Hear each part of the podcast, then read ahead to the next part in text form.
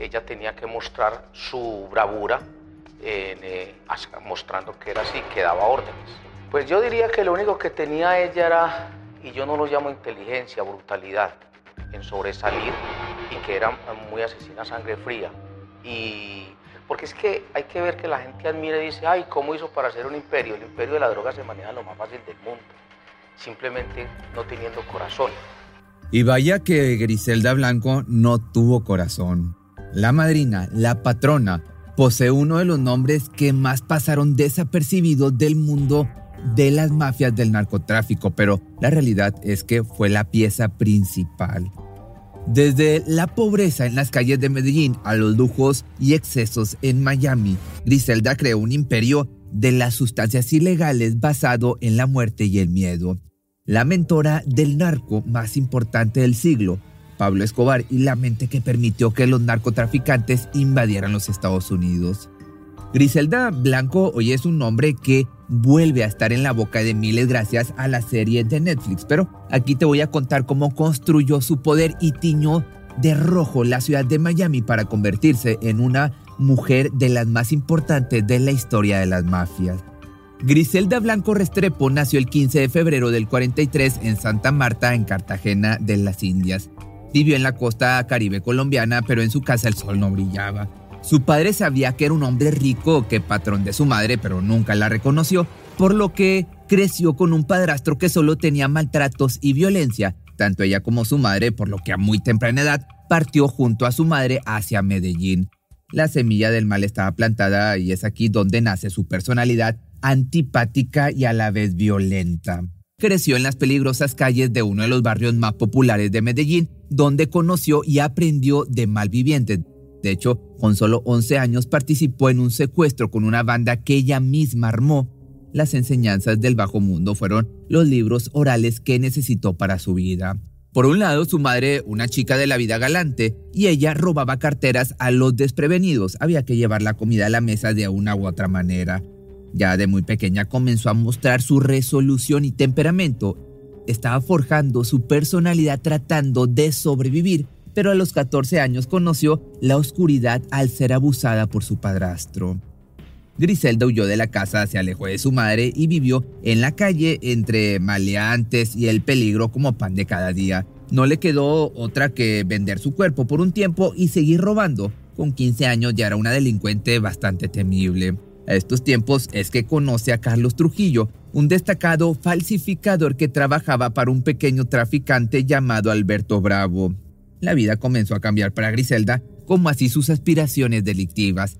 Sin embargo, antes de armar un imperio, formó lo más importante de su vida, que fueron sus hijos. En 1962 nació su primer hijo Dixon, al que siguió Uwe Snyder en 1964 y Osvaldo en el 68.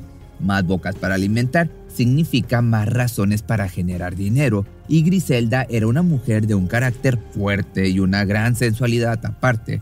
Carlos no dejaba de ser un pequeño falsificador, un alcohólico empedernido, un delincuente de poca monta bajo el mando del capo Alberto Bravo. Era un obstáculo para sus ambiciones. El amor, si en algún momento lo hubo, desapareció y Carlos huyó de la casa bajo amenaza de muerte de Griselda y murió debido a una cirrosis. Otros también perjuran que fue un paro cardíaco, pero muchas sospechas apuntan a que le quitaron la vida por órdenes de Griselda. Luego, en los 70 comenzó una relación con Alberto Bravo, atraído por su poder y su dinero. Alberto andaba en lujosas limusinas y ostentaba con placer sus adquisiciones. Era un traficante de productos de lujo a través de Panamá, pero hace un tiempo que había incursionado en el tráfico de este polvito blanco ilegal que dejaba excelentes dividendos, ya sabes a cuál me refiero. Los márgenes de ganancia eran espectaculares y no tardó en introducir en el negocio a Griselda, por lo que decidieron instalarse en los Estados Unidos, donde vivieron en el barrio latino de Queens, en Nueva York, donde sus ganancias con este polvo blanco fueron 10 veces más grandes. Primero, compraban la sustancia pura a enfermeras de clínicas de Medellín, pero a medida que creció la operación comenzaron a comprar ingestas cantidades de base de coca de Perú y Bolivia. Bravo y Blanco usaban como fachada una empresa de importación y exportación del hermano de Bravo.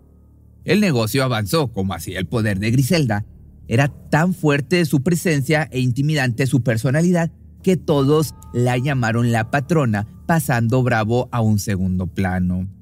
Las autoridades, en cambio, de la reciente creada DEA posó sus ojos en las operaciones de Bravo y en el año del 75 Griselda fue acusada en el caso antidrogas más grande hasta el momento. Sin embargo, la justicia debería esperar porque de inmediato Griselda y Bravo huyeron hacia Colombia con sus subordinados más cercanos, pero hubo un agente de la DEA que nunca lo olvidó. El joven agente de la DEA, Robert Palombo, se obsesionó con la historia de Griselda y se prometió a sí mismo que un día la capturaría y le daría un beso en la mejilla. Para dar un salto importante se recomienda dar un paso atrás para tomar impulso y eso fue lo que hizo Griselda. Investigada y acusada en los Estados Unidos, escapó a Medellín, donde comenzó a crear su imagen de la madrina, cada vez tomando más importancia en las operaciones de su marido Alberto Bravo, y es que su influencia fue tanta que era vista como la verdadera jefa de la naciente mafia. Bravo no tenía las mismas ambiciones que Griselda y cometió un error que terminó pagando caro. Griselda fue a su encuentro en un bar donde le reprochó no dar cuenta de todos sus ingresos. Ella se sintió robada y sacó un arma y sin que le temblara el pulso apuntó a su marido. Fría no dudó en disparar y llevar el infierno al pequeño bar colombiano. Los lugartenientes de Bravo se enzarzaron en una balacera con Griselda y los suyos. El saldo fue de siete personas sin vida, entre ellos Alberto Bravo. Griselda salió con una bala en el abdomen que le dejó una cicatriz y la fama de ser la verdadera madrina de la mafia.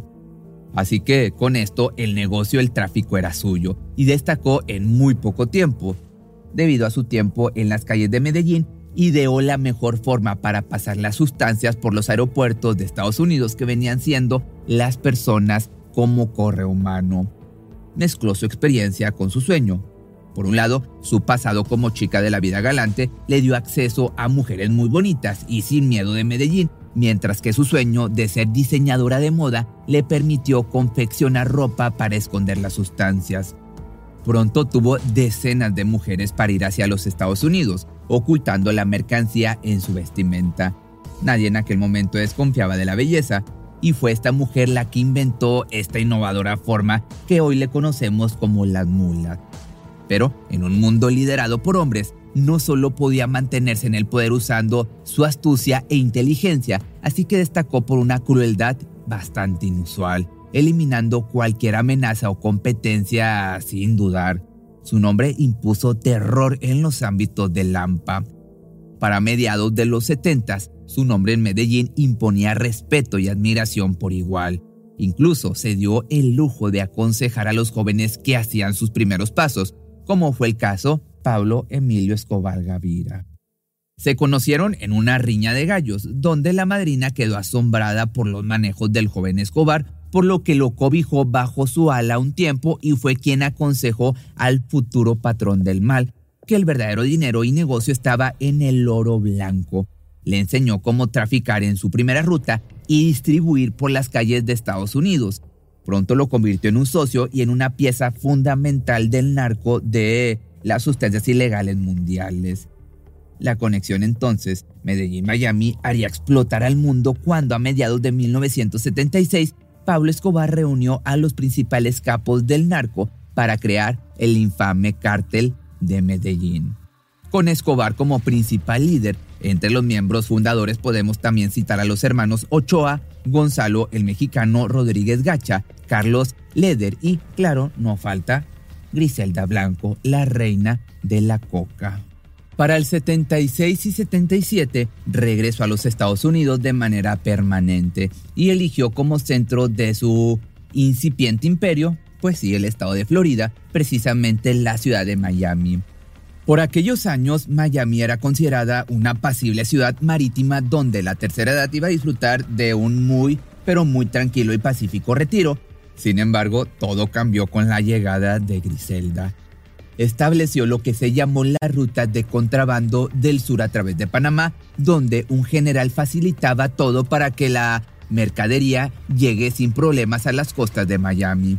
Ese general se llamaba Manuel Antonio Noriega y en unos años sería presidente de Panamá. Con el creciente de los pequeños traficantes de Medellín, por otra parte, Griselda ascendió en el eje del comercio ilegal de estupefacientes. Todo cargamento hacia los Estados Unidos pasaba por sus rutas. Ella lo recibía en su centro de operaciones de Miami.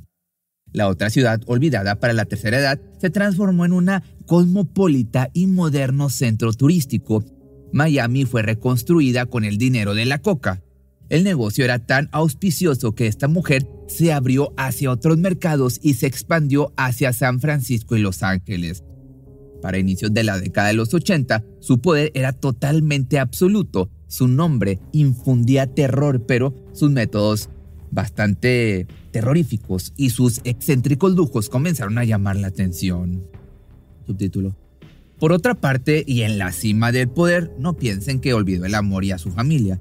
Las dos caras de Griselda convivían en armonía. La madre protectora y amorosa lidiaba muy bien con la líder mafiosa despiadada y sanguinaria. Después de las muertes de sus dos primeros maridos, volvió a encontrar pareja. Darío Sepúlveda era un joven matón de Medellín que no pudo escapar a los deseos de Griselda. Le siguió a Miami, se casaron en el 78 y tuvieron un hijo, al que llamaron Michael Corleone Sepúlveda Blanco. La reina de la coca admiraba las películas del padrino, dirigidas por Francis Ford Coppola. Su deseo era que su hijo más pequeño algún día emule en poder a su homónimo de la pantalla grande. Para su hijo Michael Corleone deseaba que controlara el mayor imperio mafioso del mundo y la historia. Sin embargo, Sepúlveda pensaba distinto. Denostaba el mundo violento suyo y de Griselda. No quería para el pequeño la misma vida, por lo que tomó una decisión de padre y alejó a Michael de Griselda y se lo llevó a Medellín. Well, Griselda, she actually hired some Colombian policemen to kill Dario. So they stopped Dario's car with little Michael Corleone in the car. The police assassinated Griselda paid for his assassination. She there from Miami. She got Michael back eventually. This is another husband that fell victim to the Black Widow. Tres maridos, tres muertos. Uno por orden suya, otra por su propia mano y uno bajo sospecha. El apodo entonces de la viuda negra la inmortalizó. Pero no solo por la suerte de sus maridos, Griselda era adicta al, al sexo. Lo necesitaba a todas horas, combinado con su consumo excesivo de bazuco, que es la pasta base de la coca, la hacían mucho más peligrosa que de costumbre. Solía tener intimidad con sus matones y con hombres de una noche. Muchos no despertaron al otro día, hay que dejarlo bien en claro. Les cortaba la parte superior en la misma cama después de tener intimidad, como digamos la araña viuda negra que decapita a sus parejas. En los ochentas no había mujer con más dinero en el mundo que Griselda y nunca lo ocultó. Carros de lujo al día de hoy se la recuerda paseando por bulevares de Miami con su increíble Ferrari joyas, las más brillantes y distinguidas. Guardaba en su hogar con mucho orgullo una joya que perteneció a Eva Perón, la evita de los argentinos. Pero, de igual forma, en su mansión había fiestas que duraban cuatro, cinco, seis días, fiestas llenas de excesos, donde las sustancias y el alcohol corrían a borbotones y las orgías como estandarte de calidad. A diferencia de otros narcotraficantes, Griselda tomaba de su producto lo que la volvió una persona paranoica y más violenta que nunca. Sin embargo, nunca dejó de ser una madre y aunque era más apegada al menor, a Michael, no dejó de lado a sus tres hijos mayores. Su imperio debía continuar con su descendencia. Uber, Osvaldo y Dixon ya eran miembros avanzados de su organización.